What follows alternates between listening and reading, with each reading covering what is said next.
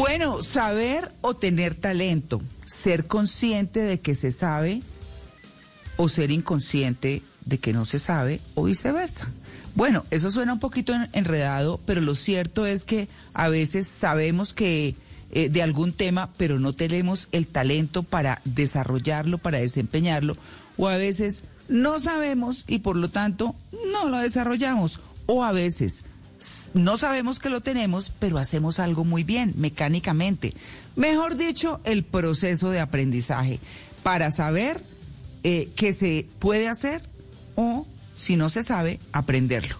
No sé si lo dije bien, no sé si lo dije enredado. Eso se lo pregunto a Carlos Maldonado, que es entrenador maestro en programación neurolingüística, conferencista internacional en liderazgo y desarrollo del ser, director de los programas de entrenamiento Cuerpo, Mente, Espíritu, CUME. Carlos, buenos días. María Clara, muy buenos días a Malena, Luis Carlos, a toda la mesa y a toda la gente que nos está escuchando en esta mañana de domingo. Muy buenos días. Bueno, entonces, eh, saber o tener talento en ese proceso de aprendizaje, ¿por dónde arrancamos para que nuestros oyentes queden perfectamente claros, Carlos? Bueno, yo, yo, yo voté la encuesta que están haciendo y voté, voté ambas. Y creo que lo más, lo más lógico, sensato, es votar ambas. Eh, si tú tienes en exceso talento, pero no tienes conocimiento, te vas a convertir en, como dice la frase popular, el típico bruto pero decidido. Entonces, sí, sí puedo, y sí, sí quiero, y sí, pero pues si no tienes conocimiento, pocongo.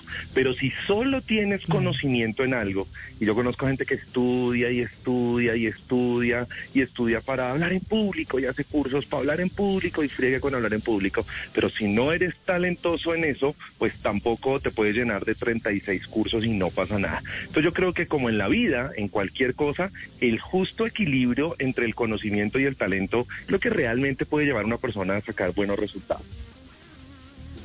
Claro, es que eh, digamos que es una cosa eh, compleja. No sé si entonces hablemos de cómo es el proceso de aprendizaje eh, y de cómo podemos ir encauzando las cosas para no ser como alguna vez dijo acá en el programa Mauricio Quintero, es que uno no tiene por qué estar insistiendo en hacer lo que no sabe hacer, o sea, para lo que no es bueno, ¿cierto? O de pronto no se ha dado cuenta de un talento que tiene y entonces, entonces lo desperdicia, ¿no? ¿Cómo descubrirlo entonces? Pero hablemos de ese proceso de aprendizaje, Carlos. Mira, lo que pasa es que el, cerebro es un, es un órgano muy interesante que para poder aprender o desaprender algo, digo en términos de hábitos, en términos de, de hacer cosas, pasa por cuatro etapas. Generalmente uno las desconoce, no les para bolas y por eso, como tú estás diciendo, pues no genera un buen resultado. aunque suene un poquitico técnico, digamos que la primera parte se conoce como incompetencia inconsciente. Yo no sé que no sé hacer algo. Yo le puedo preguntar en este momento a alguno de los oyentes o alguien de la mesa de trabajo, hombre, ¿usted sabe bucear? Usted me puede decir, no, no sé bucear. Hasta hace 40 segundos eso era una incompetencia inconsciente. Yo no sabía que no sabía bucear hasta que Carlos me preguntó.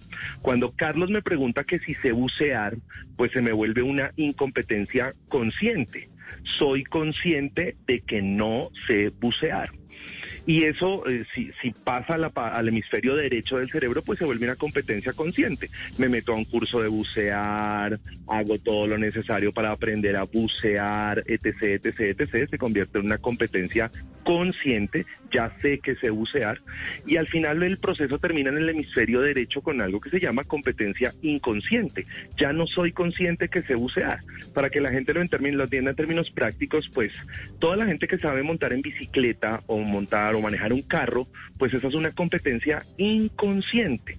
Yo no tengo que montarme en un carro y decir, aquí cómo es que hundo el clutch, aquí cómo es que hundo el acelerador. No, pues ya lo hago tan inconsciente que hasta hablo por celular, cambio la misión hablo con el de al lado.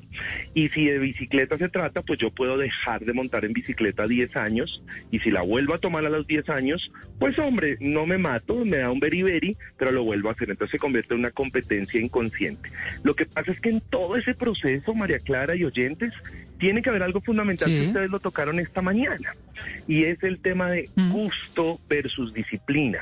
Aquí voy a emitir un concepto que créeme que en muchos escenarios de entrenamiento lo he dicho.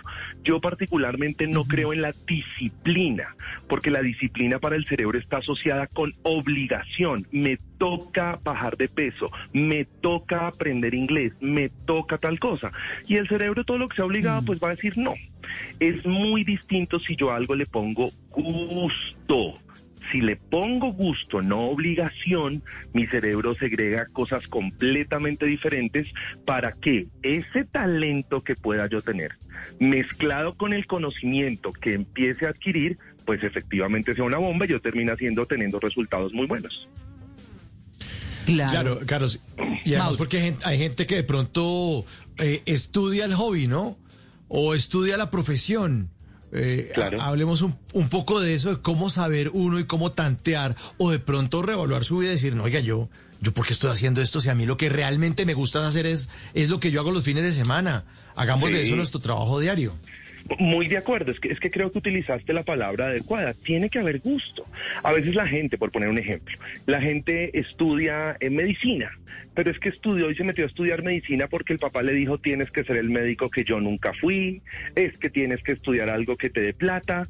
Entonces, listo, te llenas de conocimientos, pagas tu jurgo de plata, y yo no sé ustedes, pero yo sí conozco gente que en octavo semestre o noveno, semestre en mis sesiones de coaching me ha dicho, es que esto no es lo mío. O sea, lo estoy haciendo porque me mm. obligaron a hacerlo porque me toca hacerlo. Pero también conocemos muchas, muchos casos en el mundo, no solamente en Colombia, de gente tremendamente exitosa en donde el tema del conocimiento, de la forma en la que la gente lo conoce, pues es un poco revaluado. Me explico. Si tú ves a Zuckerberg, pues Zuckerberg y Oprah y tantos otros, pues no terminaron la universidad y yo no estoy sugiriendo que no hay que estudiarla, pero el conocimiento tiene que ser, debería ser orientado sobre algo que me gusta.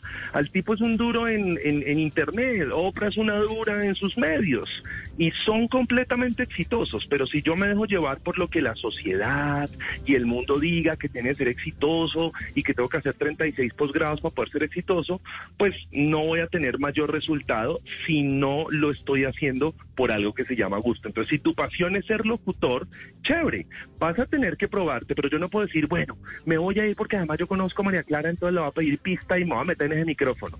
Hombre, si no tengo el talento y no me estudio para poder sentarme al mm. frente de ese micrófono a hacer cosas, pues no va a pasar cosa, insisto. Hay gente que es bruta pero decidida, esos son los excesos que se creen mm. talentosos, o hay gente que estudia, estudia, estudia, estudia, estudia, pero no tiene un resultado porque no es talentoso al respecto. Yo me paro en gente delante de mil personas a hablar del tema de programación neurolingüística. Me considero talentoso en eso, pero no solamente me paro por talentoso, he estudiado esto hace 11 años cursos, programas, entrenamiento. Entonces tiene que haber, es la forma en la que yo lo veo y la forma en la que yo entreno gente, tiene que haber la mezcla de las dos.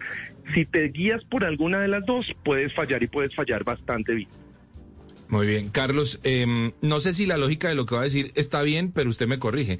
Tener conocimiento de hecho ya es tener un talento, pero tener un talento no es necesario, no, es necesario tener conocimiento, pues eso podría ser un poco más natural. En ese orden de ideas, y si está bien mi lógica, ¿no es más valioso tener conocimiento que talento?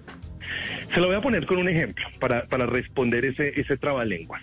Tomemos a dos personajes en la historia que son muy buenos en lo que hacen.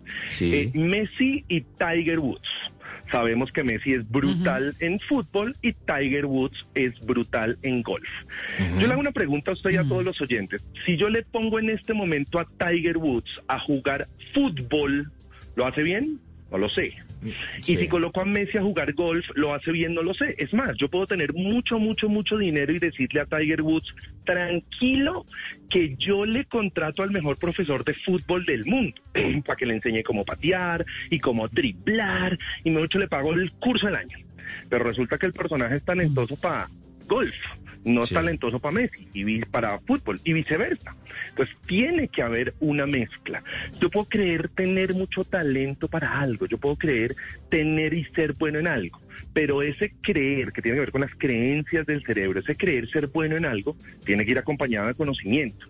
Pero si por el contrario, solamente estudio y estudio y estudio, y casos tenemos todos los que usted quiera, y no paro de estudiar, pero no soy talentoso, el conocimiento se me va a quedar ahí adentro porque no voy a saber exteriorizarlo y no tendré las más llamadas competencias blandas para poder exteriorizarlo comunicación, relacionamiento, etc., que me permita saber que ese conocimiento que tengo, pues lo puedo poner al servicio mío o de otras personas. Entonces sí hay una mezcla y esa mezcla debería ser casi que perfecta, casi que igual para que yo pueda tener resultados. Claro. Carlos, ¿qué le decimos a los papás que quieren descubrir afanosamente el talento de sus hijos y cuando están pequeñitos lo meten en cuanta actividad haya, entonces lo mandan a ecuestres, lo mandan a esgrima, lo ponen en natación y después tienen que hacer clases de mandarín y, le, y le ocupan todo el tiempo, además de ese tiempo libre escolar, en otras actividades a ver si le descubren un talento que lo ayude no solo a tener una profesión, sino a sacarlos de la pobreza y resulta que el niño ni siquiera está viendo y nada de lo que hace le gusta porque a él le gusta es hacer vasijas de barro. Correcto, correcto. Entonces, eh, la, respuesta tiene que ver con el funcionamiento cerebral. Primero, nuestro hemisferio izquierdo, por más entrenador maestro de PNL que yo sea o la gente novata en PNL sea, que sea, funciona haciendo muy bien tres o cuatro cosas máximo al tiempo. Por eso meterlo en 23 cursos no tiene mayor sentido. Ese es el punto número uno. Pero el punto número dos es mm. justamente apoyarlo y creo que acabas de tocar un punto importante.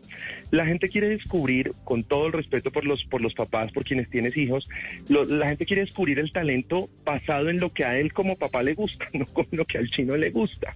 Eh, eh, hay un típico ejemplo, ejemplo chiste que es muy interesante y es que se encuentran dos mamás, una le dice a la otra, oiga, acabo de salir de entrega de notas y al chino le fue terrible en matemáticas y muy bien en arte. Entonces la otra mamá le dice, ¿y, qué va a hacer usted al respecto? Obvio, pues que le voy a contratar un profesor de matemáticas. La otra mamá le responde, no, mijita, contrátele un profesor de arte sígale explotando eso, sígale explotando eso. Pero si yo le quiero mostrar a mi chino y decirle a mi chino y hacer que mi chino haga lo que yo no fui capaz de hacer, que eso es lo que generalmente sucede en el estudio, en las, en las actividades, pues se vuelve más complicado. Claro. Claro, Malena. Y sí, ¿y cómo hacemos, por ejemplo, cuando ya no somos niños? Cuando uno ya tiene 25, 30, 35, 40, 45, 50 y descubre su nuevo talento o cómo hacer para descubrir su talento. Si uno tiene 40 años y siente que no ha descubierto su talento, que no ama lo que hace, que quiere hacer algo completamente diferente, ¿cómo hacer para descubrir ese talento? Ok, mira, va a sonar un poco como filosófica la respuesta, pero eh, en, las sesiones o entrenamientos que yo hago, le digo a la gente, venga, pregúntele a la vida. La gente dice, Carlos, sonó muy lindo, pero ¿qué carajos es eso? Actúe. Pregunta en la vida es actúe. Hombre, yo, eh, mi, mi, sueño es cantar do 40. Ok, ¿por qué quieres cantar? Si quieres cantar a nivel profesional, pues pon tu lado racional ¿Te sirve a los 40 años eh, eh, modelar y trabajar en tu voz? ¿O tal vez quieres hacerlo por hobby porque te da la gana simplemente de ponerte a cantar? Entonces, si le vas preguntando a la vida lo que significa actuar, pues la misma vida te va diciendo con resultados es o no es por ahí. Yo en mis entrenamientos, Malena, siempre coloco el mismo ejemplo, que es cocinar. La gente me dice, Carlos, pero usted es entrenador maestro en programación neurolingüística, ¿cómo que no sabe cocinar? Ah, pues porque no me da la gana. Básicamente por eso, porque no me interesa meterme en la cocina, porque hay alguien acá en mi casa que hace cosas divinas. Entonces, eso, e, e, esa, esa decisión de hacer o no hacer algo tiene que ver con el gusto y ese gusto, Malena, es personal. Lo que normalmente la gente hace es trabajar en lo que los demás le digan que tienen que hacer. Entonces, yo puedo tener 40, pues decir, oiga, yo creo ser bueno para algo, listo. Si creo ser bueno para algo, necesito verificarlo. Eso quiere decir que necesito ponerlo a hacer. Y cuando lo pongo a hacer con conocimiento, porque puede mezclar las dos cosas, pues entonces voy a tener un resultado. A veces la gente me dice, ay, Carlos, es que me da pena hablar inglés. Y me da una pena increíble hablar inglés. Ok, ¿sabes inglés? No, no sé inglés. Ah, mijita, esto no es cuestión de pena. Esto es cuestión de conocimiento. Primero aprenda inglés y luego miramos cómo le quitamos la pena. Entonces es una mezcla en donde yo voy haciendo, voy fluyendo, voy dejando y voy actuando con la vida para que la misma vida me vaya diciendo con resultados, es por acá o no es por acá. No todo el mundo tiene que ser bueno para todo. Eso es, eso es una realidad que uno tiene que meterle al cerebro, por más de que el cerebro es un órgano que puede aprender todo. Y, y, no es bueno para todo simplemente por el tema de gusto. A mí no me gusta aprender a cocinar, no me interesa. No me gustan otras cosas, como si le dedico tiempo, esfuerzo, dedicación, dinero, etc., etc., etc., a las cosas que realmente me gustan. Entonces, Valena y todos, el tema de gusto, y perdón por ser tan insistente, cobra un factor muy importante al momento de trabajar, tanto en talento como en conocimiento. Vas a hacer algo porque la sociedad te dijo que había que hacerlo, porque el vecino te dijo que había que hacerlo, porque tu papá te dijo que había que hacerlo, o vas a hacer algo porque tú lo quieres hacer. Esa es la primera parte para que realmente el proceso pueda funcionar. María Clara hablaba hace un momento atrás del tema de, la manilla, que es un ejercicio fantástico. Todo eso ah, tiene que ver con gusto gusto. Todo eso tiene que ver con gusto. Dejar la Coca-Cola. ¿Por qué quieres dejar la gaseosa? Hombre, ¿por qué es que dicen que eso está para cañerías? Bueno, pues si ese, si ese es tu fondo, no lo va a pasar. O, o porque a ti te gusta y porque quieres dejarla. Eso es otro paseo completamente diferente. Claro. Carlos, eh, también me parece que es importante atender eh, la opinión de quien descubre o ve o sospecha un talento en una persona eh, y hacerle caso a esas inclinaciones. Yo, si me permiten, hablo en mi caso personal, yo estudié periodismo, yo quería ser periodista deportivo y demás, pero cuando llegué a trabajar a Caracol me empezaron a ver un perfil de productor y me terminaron ofreciendo el trabajo de productor que ahora hago y disfruto muchísimo, pero era un perfil que yo no me veía ni me veía en ese trabajo, pero otros sí lo vi y ya llevo 10 años haciendo producción de, Noticias Caracol. Entonces, también me parece que es importante ver, acatar y escuchar lo que dicen los demás de los talentos de uno. Totalmente de acuerdo, totalmente de acuerdo. Esa persona que te dijo se puede llamar claramente un mentor, se puede llamar un coach o simplemente alguien que vio ese talento en ti. Absolutamente seguro, creo no equivocarme en que te tocó estudiar esa vaina y te tocó estudiar bastante para poder hacerlo bien como lo haces hoy en día. Entonces, claro, yo puedo escuchar, ahora mi sugerencia así respetuosa es no te pongas a escuchar a 200 personas porque te vas a enloquecer a ver en qué eres bueno. Pero fíjate que tú escuchaste además algo importante, escuchaste a alguien que sabía. Eso en el mundo de la programación neurolingüística se llama modelaje. Yo puedo modelar. Hombre, yo quiero ser, en estos días no se acuerdan que se armó una discusión brutal por la por las declaraciones de, de Jair Asprilla que quiere ser mejor que el Tino Asprilla. Hombre, yo puedo modelarlo. Yo puedo modelar. Si yo quiero ser locutor, voy a modelar a María Clara Gracia porque yo la he visto exitosa. Ah, bueno, y María Clara puede decir, oiga, Carlos, vení, sí, tenés talento, chévere, pintas como bien, pero ahora necesito modelar qué hace María Clara, qué es lo que estudia, cómo, cuál es la visión y las creencias que ella tiene frente a estar eh, detrás de un micrófono entregando información, cómo lo hace eso se llama modelaje y además también es supremamente útil. Estoy muy seguro que tú dentro del medio de la comunicación viste gente que era muy exitosa en eso en lo que hoy en día tú eres exitoso y por eso repites ese patrón de comportamiento. Entonces, claro que es supremamente válido poder tener un mentor, un coach o escuchar una voz, no 200, que te digan, oye, también puede ser por ahí. Lo importante de esa escucha, como por ejemplo tú lo hiciste, es que verifiques por ti mismo que efectivamente puede llegar a ser bueno o no en cierta cosa. No, pues Carlos, pero es que eh, también uno se encuentra con gente que, por ejemplo, insiste en cantar. Entonces graba discos, somete a las reuniones enteras a oírle las canciones, todo el mundo mirando y sí que chévere y que todo y una vez hasta está bien porque es el como el, gusto chévere. Pero cuando la cosa se vuelve que cada vez que se hace eso, o, que se va, entonces hay que escuchar, hay que, eh, sí, claro, y saqué este otro. No, o sea, eso se me parece que se vuelve un tema cuando la gente, pues le gusta mucho, pero no lo hace bien. Es que ese es otro punto. Pero María Clara, ese es, va a sonar un poquito duro, pero es que ese es problema de la persona, no del que escucha, no tuyo. Pues si a mí no me gusta como canta eh, Malena, pues yo cuando Malena me invite le voy a decir, Malena, tengo una reunión con los extraterrestres, chao, no voy. Pero si al personaje le gusta, la misma vida le va a decir si, si el resultado que él quiere es bueno. Mira, si es cantar por fregar, que lo haga. Sí, y, pues de verdad yo no mm. voy, o sea, yo no voy pues porque no, me gusta la voz, o sea, de verdad como dicen por ahí hay gente que canta lindo pero se le oye inmundo, listo, perfecto. Lo que pasa es que ese será el problema de la mm. persona.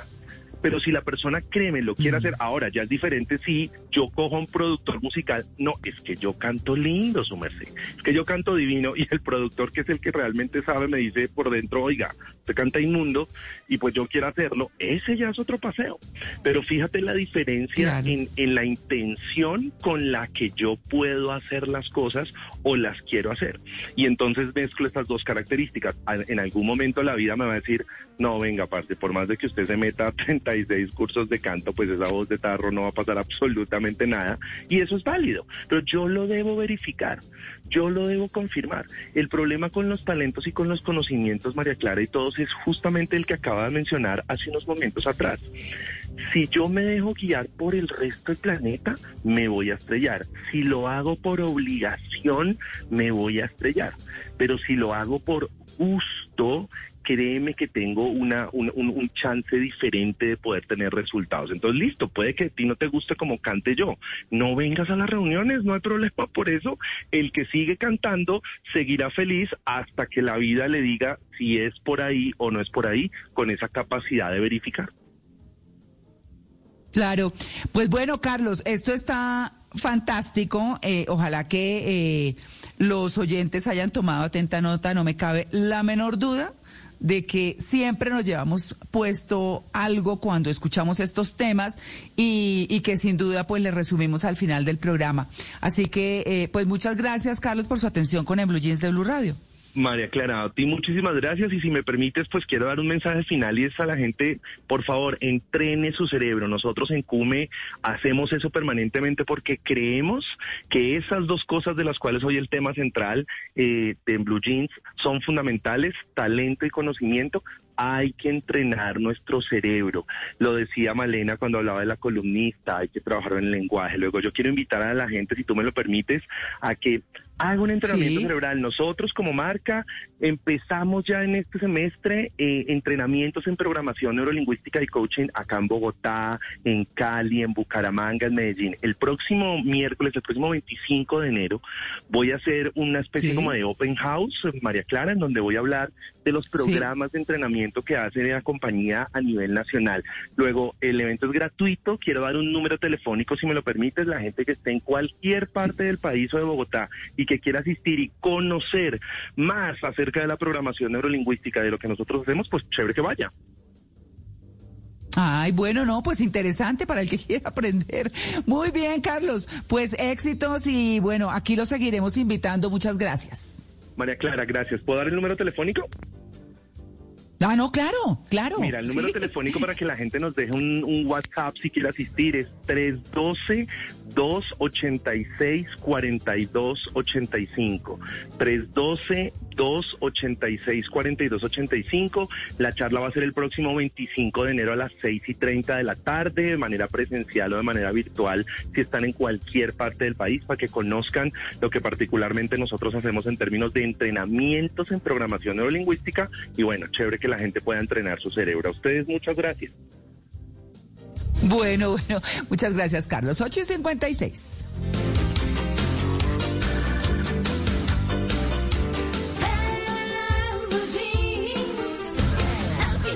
With the Lucky Land slots, you can get lucky just about anywhere. This is your captain speaking. Uh, we've got clear runway and the weather's fine, but we're just going to circle up here a while and uh, get lucky. No, no, nothing like that. It's just these cash prizes add up quick. So I suggest you sit back, keep your tray table upright, and start getting lucky. Play for free at LuckyLandSlots.com. Are you feeling lucky? No purchase necessary. Void where prohibited by law. 18 plus terms and conditions apply. See website for details.